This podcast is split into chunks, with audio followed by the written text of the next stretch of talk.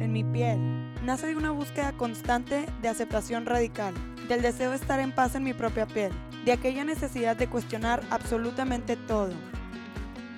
¿Quién soy? ¿Cómo soy? ¿Por qué soy así? ¿Cuáles son mis deseos reales? ¿A dónde voy? ¿Cómo lo puedo lograr? Porque a veces me siento increíble y otras veces apenas si puedo pararme de mi cama.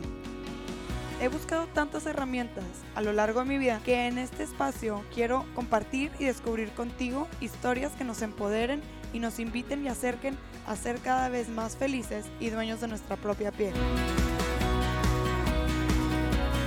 Bienvenidos a En mi piel. Bienvenidos otra vez a En mi piel. Tengo el gusto de introducir un tema súper interesante hoy el tema de arte terapia. Es una forma de terapia psicológica combinada con arte. Claro que la experta está aquí conmigo, así que no voy a adentrarme mucho en lo que es el tema de arte terapia. Ella nos va a platicar más. Pero sí les quiero platicar un poquito de Patty. Patty Ortiz es la fundadora de Mind Art, donde se diseña estratégicamente el taller. Talleres, cursos, eh, con objetivos específicos o de expresión libre. Qué máximo. Ya ven, les digo que ella es la experta. Es el hit. Bueno, total, ella estudió fuera en la Universidad de, Universidad de Emmanuel College en Boston. Ahí se hizo su, su primera titulación. Ahorita ya hizo su maestría en Barcelona. En Barcelona. Y pues bueno, gracias a Dios, ahora la, la tienen ustedes aquí en Monterrey y pueden este participar en sus talleres. Pero bueno, ahora sí. Hola Pati, ¿cómo estás? Hola Roby, muy bien, muchas gracias por invitarme sí, aquí a, en mi piel a compartirles un poco sobre este tema que ya me ha tomado muchísimos años eh, estudiar y formarme y finalmente ya poder ponerlo en práctica aquí en Monterrey. Eh, bueno, doy la definición de lo que es la arte terapia. Es eh, una rama de la psicología moderna que utiliza eh, las artes plásticas y los procesos creativos para incidir en la expresión de emociones, pensamientos o conflictos internos que son difíciles de verbalizar. Okay. Entonces viene siendo una terapia expresiva, terapia no verbal, donde el arte es la herramienta para poder encontrar nuevas vías de comunicación de las cosas que son difíciles para uno compartir. En tu, estábamos platicando ayer y me platicabas que parte de tu entrenamiento de esa combinación es en gran parte una rama super artística, claro. Sí. O sea, parte de, de tus estudios es estudiar el arte. Y la otra parte que es súper importante, que es como, en pocas palabras, la base, la psicología, ¿no? Sí, sí, la verdad la psicología es lo más importante. O sea, es la base principal, tener el, el, conocimiento y el entrenamiento en psicología, porque al final de cuentas somos eh, psicólogos, somos psicoterapeutas y bueno, también el, la formación requiere tener conocimiento en, en las artes plásticas, en diferentes medios. Sí, Y bueno, les, les comparto, ustedes, si no conocen de Patti Ortiz, es una súper, súper, súper artista. Me he tenido la oportunidad de ir a sus exposiciones aquí en Monterrey, creo que hace dos años me tocó ir a una. Sí, hace Bueno, hace unos pavos reales que se quieren morir, oigan. Están hermosos, tipo de... que ya la caché, trae las manos azules, seguro, seguro estaba pintando sí, pavos estaba pintando pavos reales. De nueve y media de la mañana a cuatro de la tarde hoy. ¡Qué padre! no, vean, sí. Bueno, esa es otra parte de, de los grandes talentos que tiene Patti. sí, no, soy fan, en serio. Muchas gracias. oye, este, ¿y por qué alguien, bueno, más bien, por qué tú llegaste a, oye, quiero ser arte terapista o arte terapeuta? Pues yo creo que la historia empieza muy, muy atrás. Me puedo ir desde que era una niña chiquita. Cuera. si quieres que empiece por ahí. Pues lo que sea más relevante para ti a la hora que tú, o sea, en el momento donde ya te hizo el clic perfecto de que, bruto, esto es lo mío. Sí, bueno, toda mi vida desde que me acuerdo he sido como bastante artística. especialmente con el dibujo y la pintura, siempre fue algo que, que, que yo hice, que dedicaba. O sea, el arte yo ya lo veo como algo que forma parte de mí. Ay, qué bonito. No como una actividad a la que le dedico tiempo. Wow. Es como... Wow. Eso está muy chido. Entonces, pues cuando llegó la hora de, de, tomar la decisión que quería hacer para mi carrera, de, sabía definitivamente que quería hacer artes plásticas. Okay. Pero a la par, también siempre eh, he sido una persona muy curiosa y muy curiosa como para entender a los seres humanos, al comportamiento, o porque todos somos diferentes, Okay. O más importante, porque soy yo como soy. Ok. Entonces, ¿Tienes algún recuerdo de alguna anécdota donde empezaste como tú a cuestionar quién eres? pues siempre. ¿Alguna que quieras compartir? Creo que Puede ser simpática, puede ser profunda, puede ser de todo tipo. sí, creo que siempre eh, me sentía como diferente. Siempre tenía ideas diferentes. Siempre eh, he sido muy versátil, muy cambiante, queriendo probar mil cosas Amen, diferentes. sister. Sí, y luego, eh, no sé, ¿verdad? Vivir en una sociedad que tiene como muchas reglas y muchos estándares. Siempre era como, ¿por qué yo no sigo esos estándares? ¿Por qué siempre yo me quiero ir por el otro lado?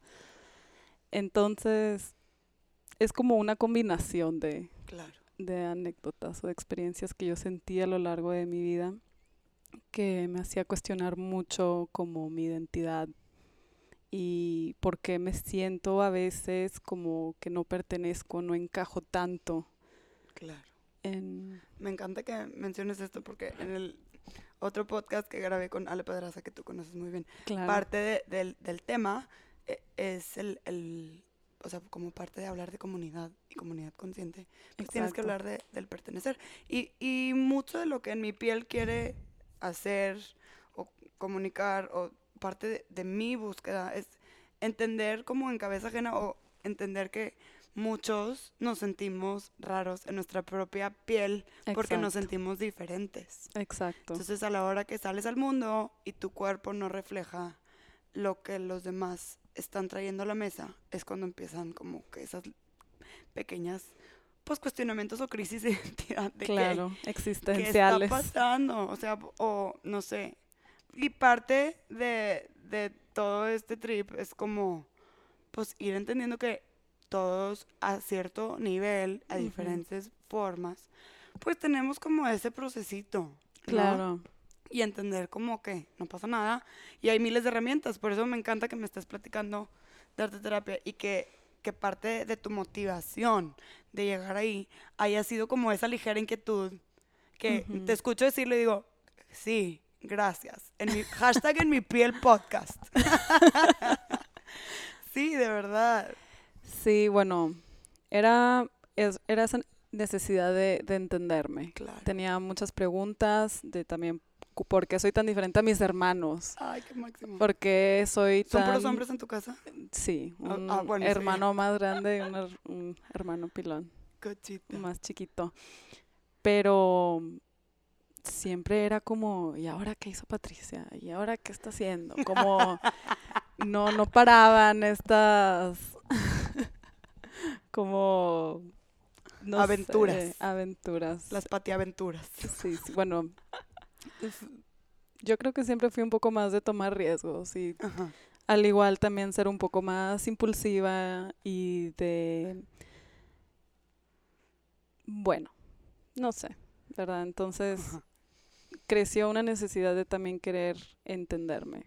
Claro. En- y ahí es donde pues sabía que a través de la psicología podía llegar a tener respuestas.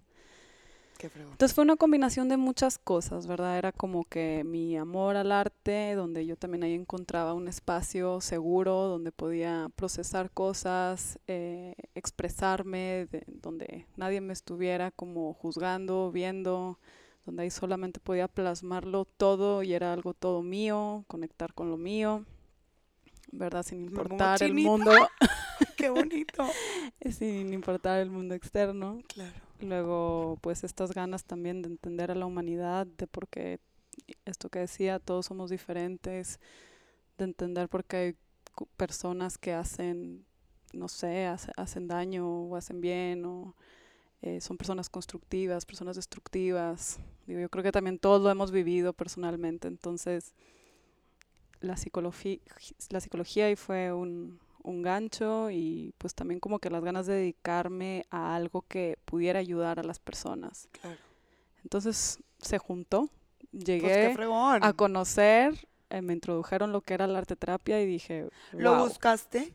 O pues alguien típica que alguien llega y te platica, ay, mi fulanita fue y tú, ¿cómo? Es lo que yo quería. Sí, pues de hecho en la prepa del americano había una consultora de carrera que nos ayudaba como a encontrar cuál era nuestra la, nuestra carrera ideal y yo le conté que quería arte, quería psicología, y quería tal cosa y me dijo, ¿nunca se escuchaba de la arte terapia? Ella se llama Sarah Loring, que por cierto ahí sigue consultando, es muy buena. Not sponsored. Not sponsored, Ajá, exacto, porque ella fue la que me dijo, que era arte terapia, entonces lo investigué y dije, no puede ser, o sea, es terapia psicológica a través del arte. Entonces, ayudar a las personas a través de psicología y del arte. Entonces quedó perfecto. Creo que, o sea, en sí, nunca te había yo preguntado hasta que ya vi que empezaste como arte terapia, talleres, no sé qué. Y creo que antes de que yo me mudara a Los Ángeles te topé y me alcanzaste a platicar en lo que estabas trabajando. Y me quedé como que con esa idea pero yo tampoco había escuchado que, al menos no a ese nivel de que estamos platicando de que, o sea, eres pues una psicóloga titulada, ¿me explico?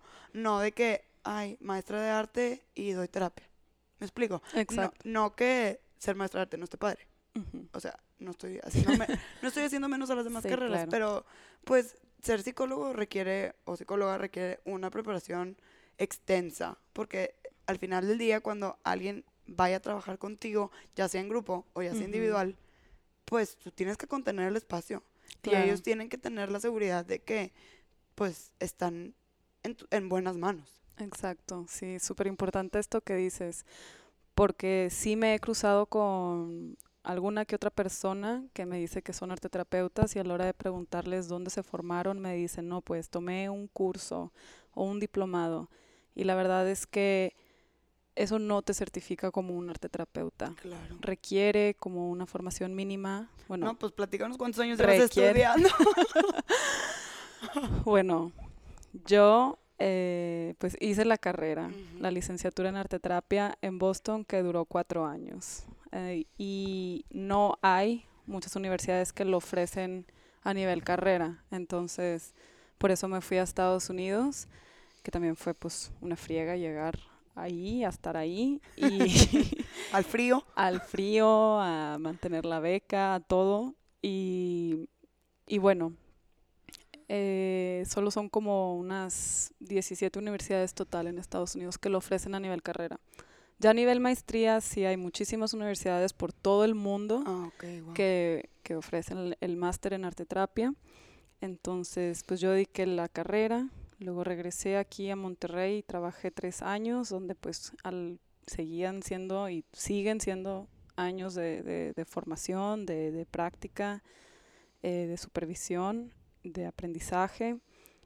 Y bueno, ahora me fui a hacer la maestría.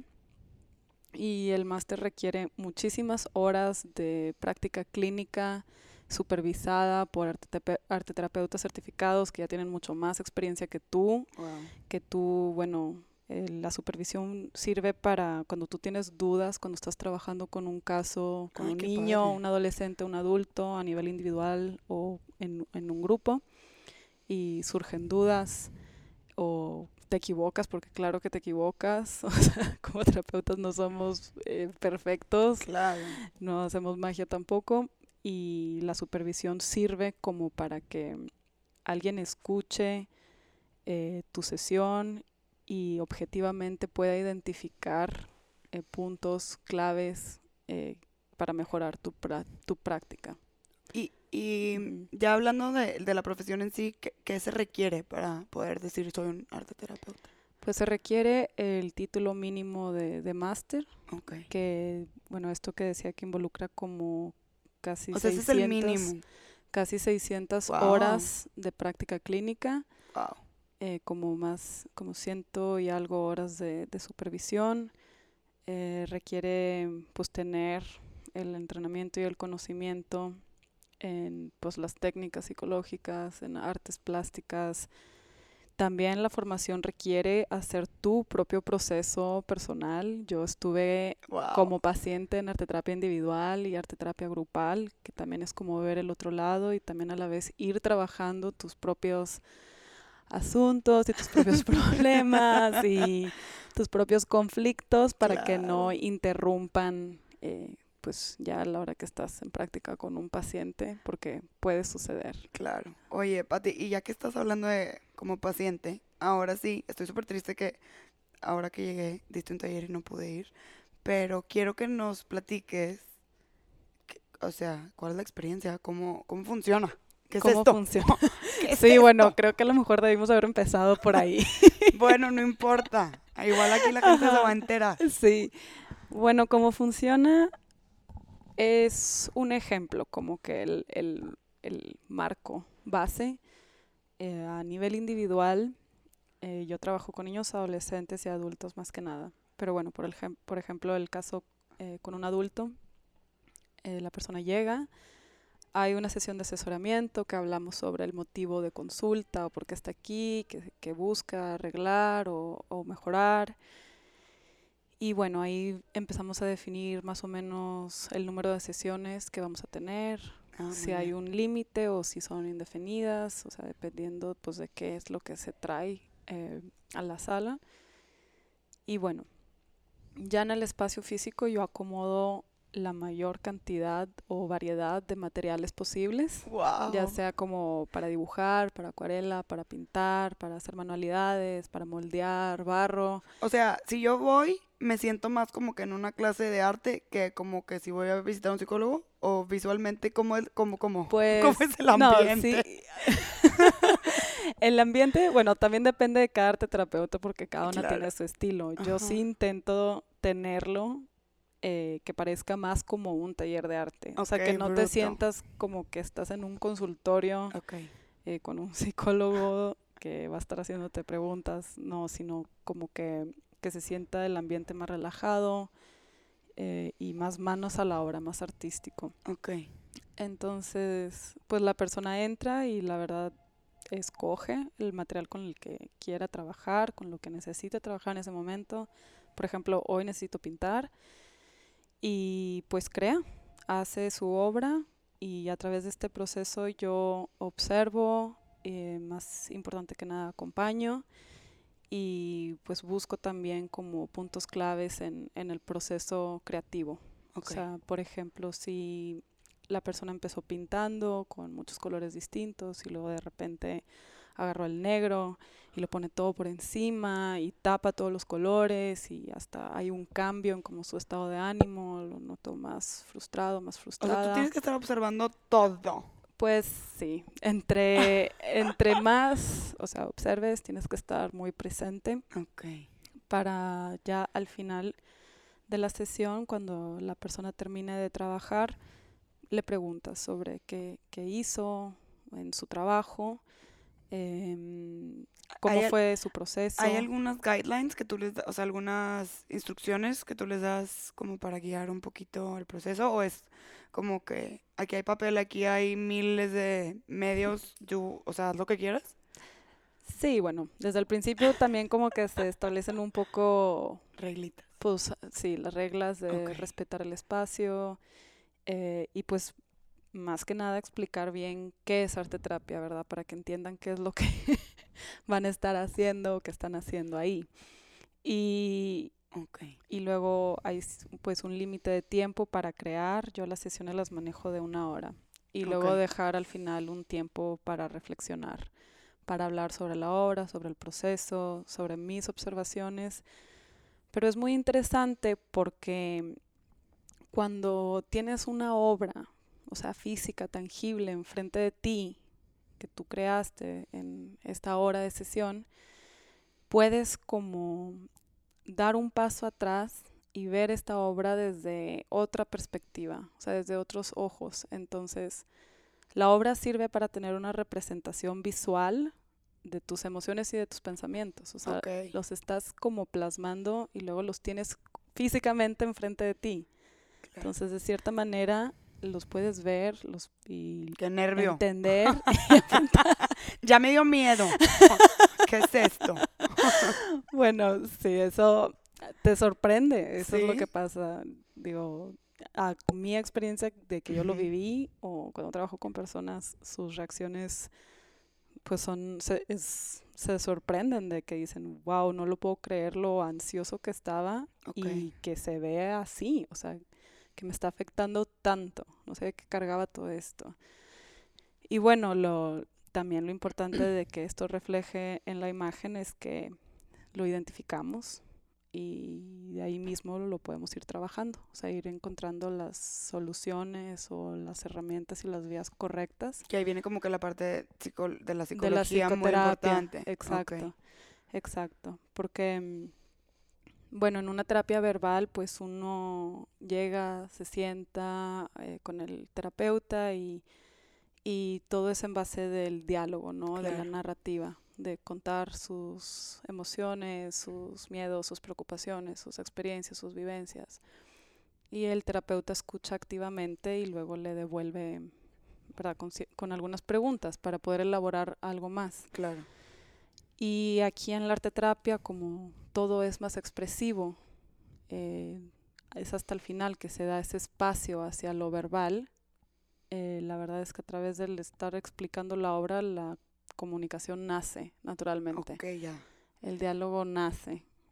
Entonces eso es lo que facilita el poder hablar de cosas que son difíciles. O sea, podríamos decir que a través de que estuvieron ahí expresando lo que traían a través de el arte plástico, a la hora de que tienen la reflexión, pues ya están interpretando, como tú decías, algo más tangible. Entonces Exacto. hay como menos un abismo entre mis palabras y mis emociones, porque tengo algo de por medio que interpretar. Exacto, Algo así. ser. exacto. Sí, el arte sirve como el intermediario Exacto. Sí. o el que- mediador. es que eso parece. también entre la persona y el terapeuta y entre ti mismo Y tus y emociones. la obra y las emociones, Ok. como que el- este espacio, o sea, este momento de crear abre un espacio muy importante y, y es, no sé, es muy Me interesante, platicabas es muy ayer que era como, como un poquito, este, ya dije ayer, ya no sé ni cuándo, pero Antier.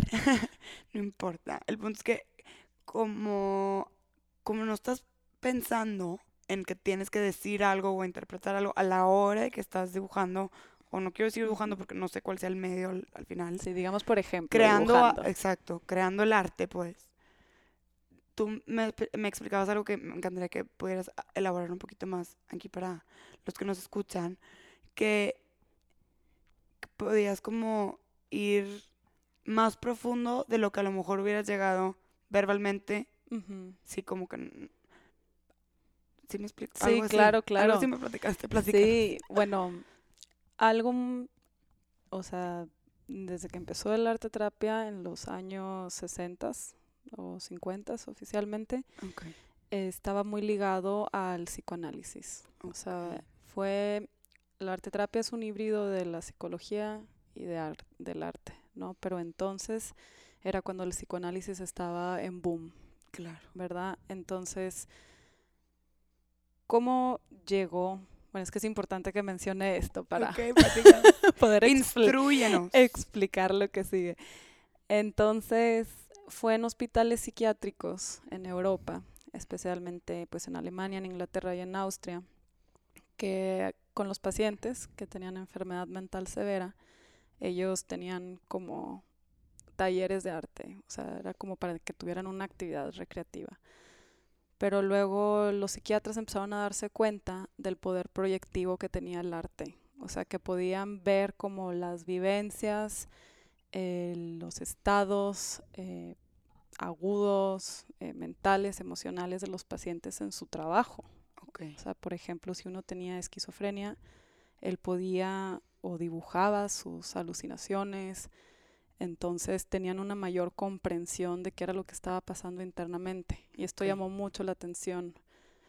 Y, y otra cosa que se decía también en estos tiempos, donde entran, porque bueno, la mayoría de los psicólogos eran psicoanalistas, era que el arte también era una herramienta como para tener, acceder a nuestro inconsciente, porque a la hora de que tú te induces en un proceso creativo, entras como en un estado meditativo, claro. ¿verdad? No, no estás en realidad pensando exactamente qué es lo que quieres hacer, cómo lo quiero hacer, de qué tamaño, o sea, simplemente te estás dejando llevar y, y tu mente creativa pues accede a lugares que tú conscientemente no, no, puedes llegar tan fácilmente.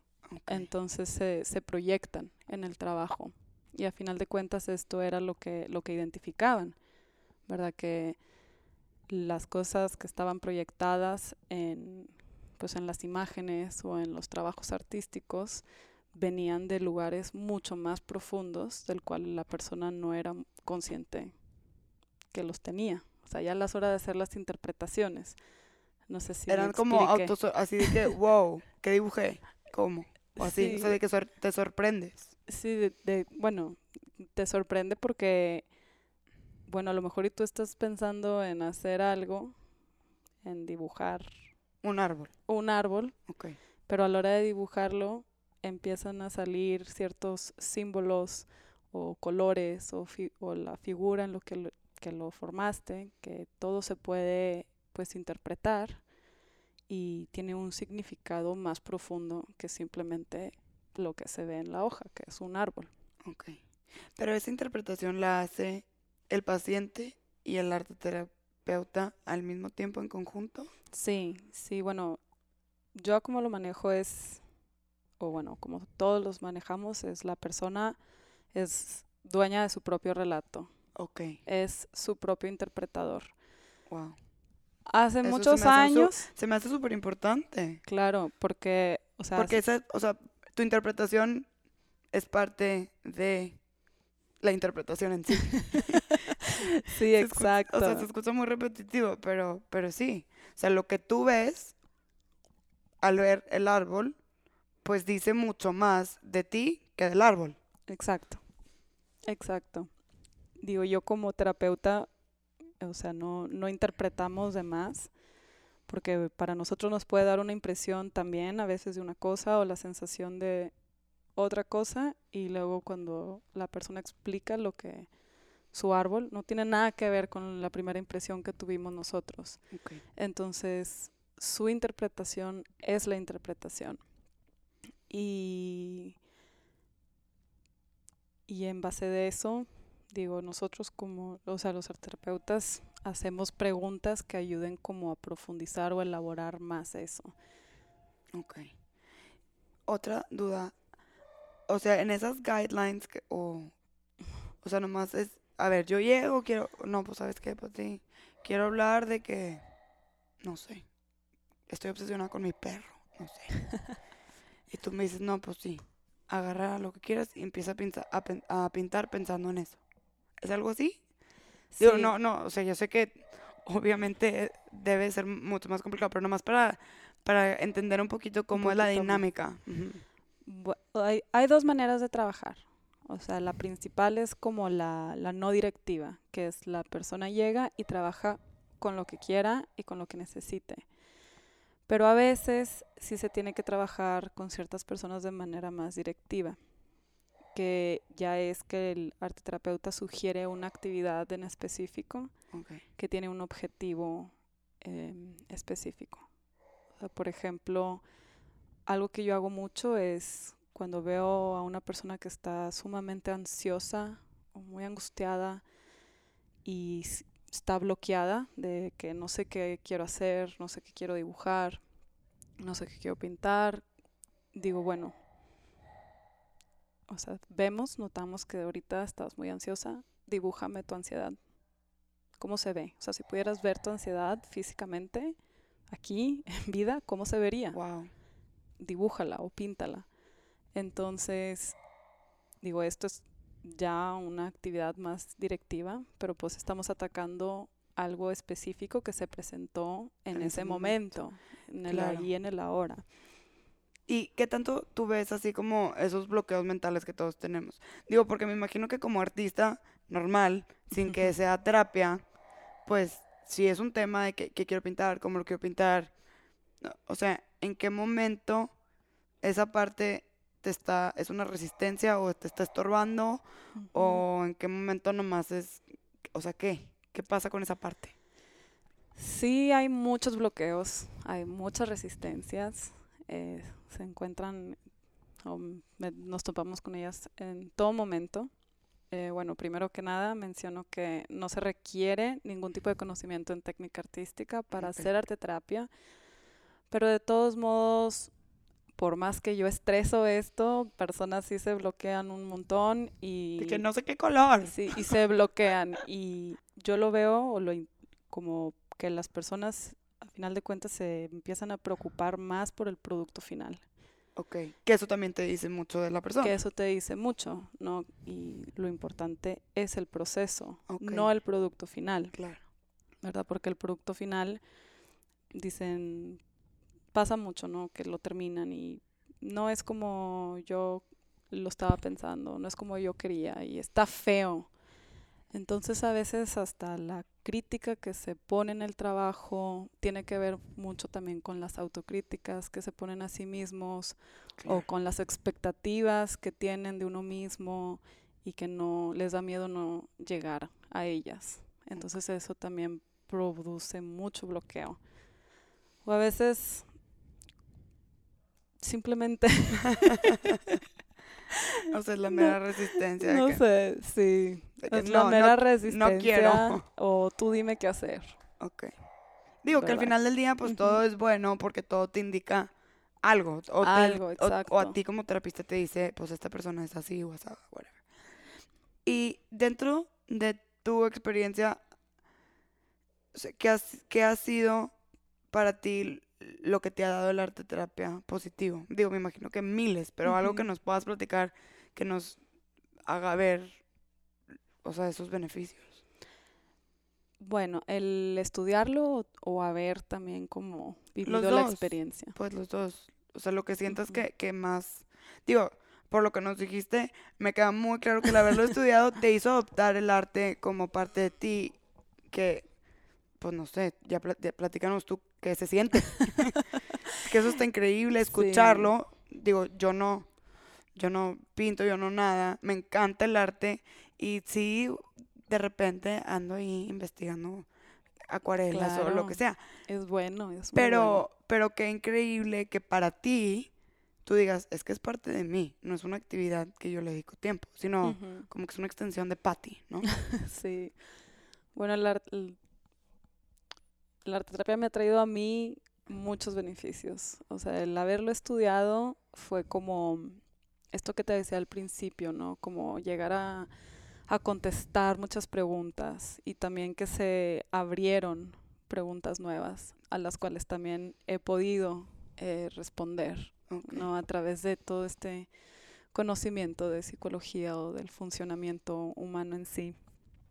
Ahora, la parte artística, pues también ha sido interesante o al menos así es como yo lo he vivido y lo siento, que entre más me entiendo a mí, entre más eh, logro poder identificar exactamente eh, mis emociones y entenderlas, mejor como que las, las pinto, las ah, proyecto. Pues sí hace súper sentido que si más te conoces, más puedes expresar más de ti. Exacto. Que al final del día, esa es una gran interpretación de lo, lo que, que, es tratando de decir, Roy. qué bueno, qué bueno que estoy aquí. qué bueno que estás aquí, exacto. Sí, bueno, es que ha sido toda una trayectoria de autoexploración, ha sido de mucho enfrentamiento personal y mucho crecimiento personal, pero lo mejor de todo es que ha sido desde un acercamiento muy artístico, creativo, constructivo y bueno, es también una manera diferente a, a poder tener acceso a ti mismo, ¿no? A entenderte. Claro. A ver, no más.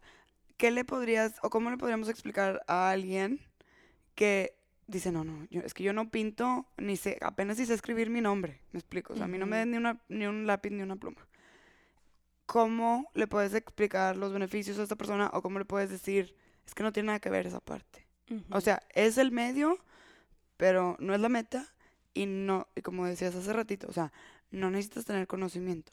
Pero, ¿cómo, ¿cómo te enfrentas a esa resistencia de X persona que a lo mejor se podría beneficiar muchísimo, pero siente ese miedo o esa vergüenza de que, no, ¿qué tal si lo que pinto es horrible o no sé? Claro. No, me ha pasado eh, con pacientes que no dibujan nada hasta la tercera sesión o hasta la cuarta sesión. Ah, ok. O sea, es, un proceso más Es un proceso, claro. Yo intento siempre motivar, o sea, incentivar, eh, que prueben o esto que decía, como poner alguna actividad específica que les ayude también como a tener eh, un push. Pero igual eh, también tengo que mantener la postura de, de respetar claro. Eh, las resistencias y de no meterme en las defensas que, que tenga la persona, porque igual pues es un proceso también de construir una relación terapéutica, de que empiecen como a sentirse cómodos. O sea, es este parte, es parte clave y puedes accesar mucho de tu subconsciente o inconsciente a través del arte, pero no es una obligación. Exacto. A la hora de tratarte con un arte terapeuta. Exacto. Digo, nosotros, bueno, nosotros trabajamos de esta manera, pero claro que también ha habido sesiones que yo tengo donde la persona no quiere crear. Okay solo quiere estar o quiere hablar. Sabes que hoy yo lo que necesito es hablar o lo que yo necesito es hacer otra cosa y es lo que hacemos. Muy bien. Y alguien que no tenga acceso a ti o a tus talleres o a un arte terapeuta, ¿habrá alguna técnica que puedas compartir con nosotros que sea súper, súper mega básica, pero que de cierta forma te empiece a generar como esa tendencia a la arte terapia y que puedas empezar a explorar en tu casa tú sola o tú solo. ¿Hay algo que, que exista? Sí hay, sí hay bastante. ¿Cómo que nos eh, podrías recomendar? Pues hay varios libros eh, que se llaman Arte como Terapia, que son como autoaplicables, o sea, de actividades más autoaplicables. Yo lo que sugeriría es como, mm, no sé, o sea, tener un momento en donde reflexiones un poco cuando te encuentres en estos momentos de reflexión o, o, al contrario, más como de angustia, o sea, de solamente agarrar un papel y anotar cómo te sientes o anotar las emociones que estás teniendo en ese momento, simplemente como para poder como organizar Sí, mentalmente. O mentalmente tus tus ideas. Y hacer un dibujo representativo de cada emoción que vas anotando. Ay, eso está súper padre.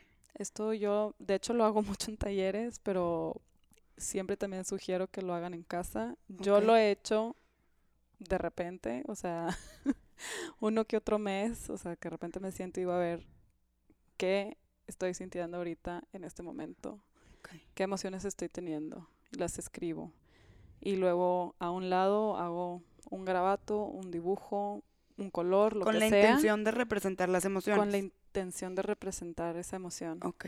Digo, esto sirve también como para entenderla un poquito más. Sí, porque le empiezas a poner carita. Ajá, exacto. ah, como que esta está muy negra, o esta está muy borrosa, o esta es puro rayoneo. Sí, y, y bueno, Digo, esta es una actividad que se me viene así de la sí, no, y digo, se escucha puedo recomendar muy sencilla, algo que todos podemos hacer en nuestra casa, que puede ser muy privada. Sí. Este, y pues muy segura. Exacto. O sea, no, no, te estás involucrando con nada ajeno. Exacto. ¿Me explico? O sea, digo, puede ser un beneficio y al menos, como dices tú, o sea, hacerte preguntas, cuestionarte, reflexionar, pues es un camino de autoconocimiento. Y al final del día, entre más te conoces, pues más te puedes relacionar contigo mismo y entonces ya te puedes relacionar mejor con el de enfrente. Claro. Otra cosa que, bueno, que muchos arteterapeutas eh, recomiendan y que yo he visto en muchas tiendas son estos libros de mandalas, de Ay, colorear mandalas. Ok. Y son como ejercicios de relajación, también meditativos. También hay mucha referencia detrás de esto. Hecho, Carl Jung, que fue el que empezó Él era medio yogi. medio yogi, Yo claro. soy súper fan porque él era súper... digo medio porque, o sea, he leído algunas cosas, no quiero meter la pata, este, pero sí era medio yogi. Sí, Y le interesaba mucho este tipo de estudios. claro, eh, pues de otros niveles de conciencia, de cosas más místicas. Un poquito, sí. Y entonces él, eh, desde su acercamiento, eh, sí se proponían mucho hacer como mandalas para, no sé, Relajar. sí, también como representar tu mundo interno y yo también no la quiero aquí regar, pero... Pero, pero ok, entonces podemos hacer, ok, ya escucharon. Podemos tomarnos un tiempo de reflexión, escribir qué emociones estamos sintiendo, claro, empezar a hacer como un dibujo representativo de esa emoción o tomarnos un tiempo. Por eso se pusieron de moda, seguro, todos esos libros para colorear, porque ha de ser un como, eso que decías, un estado medio meditativo, ¿no? sí, exacto. Entonces como que te calma. Exacto. Yo no los he probado, pero me ha tocado personas que llegan a sesión con su libro de mandalas y me enseñan y vamos hablando sobre ello, Ah, sobre los colores y tal. Y digo, a final de cuentas también el, significa- el significado de cualquier dibujo, pintura que se haga es muy personal. Sí. O sea, al final del día la interpretación, como decías hace rato, pues es, es, tu, es tu propia interpretación. Claro. Oye, Pati, ¿dónde te puede encontrar la gente? ¿Cuáles son tus redes? ¿Cuál es tu página? Platícanos, platícanos. ¿Dónde te pueden encontrar? Bueno, en Facebook me pueden encontrar en la página de Mind Art, que es Mind Art Art Therapy Center. En Instagram estoy como eh, Mind Art guion bajo Art Therapy, pero solo con una T. Ok, muy bien. Igual vamos a escribir todo en los comentarios para que la gente no se pierda y pueda encontrarte más fácil. Pero gracias por compartir tus redes para que la gente te encuentre Sí, y darnos es- esos tips. Eh, muchas gracias por compartirnos tu experiencia, lo que es la arte terapia, cómo te ha servido a ti, cómo pues entenderte a ti mismo es muy importante para estar a gusto contigo mismo, ¿no? Exacto, para conectar contigo. Sí. Bueno, que- se me hace que luego te voy a tener que volver a invitar porque seguro podemos platicar muchísimo más de estos temas que estoy segura que va a ser de mucha utilidad para muchas personas y de mucho interés. Sí. Este, y pues bueno, muchísimas gracias. no, Pati. a ti, Robbie. Gracias a todos sí por tendremos que escucharnos. organizar otra plática. Claro. Muchas gracias a todos por escucharnos. Gracias. Nos vemos a la próxima.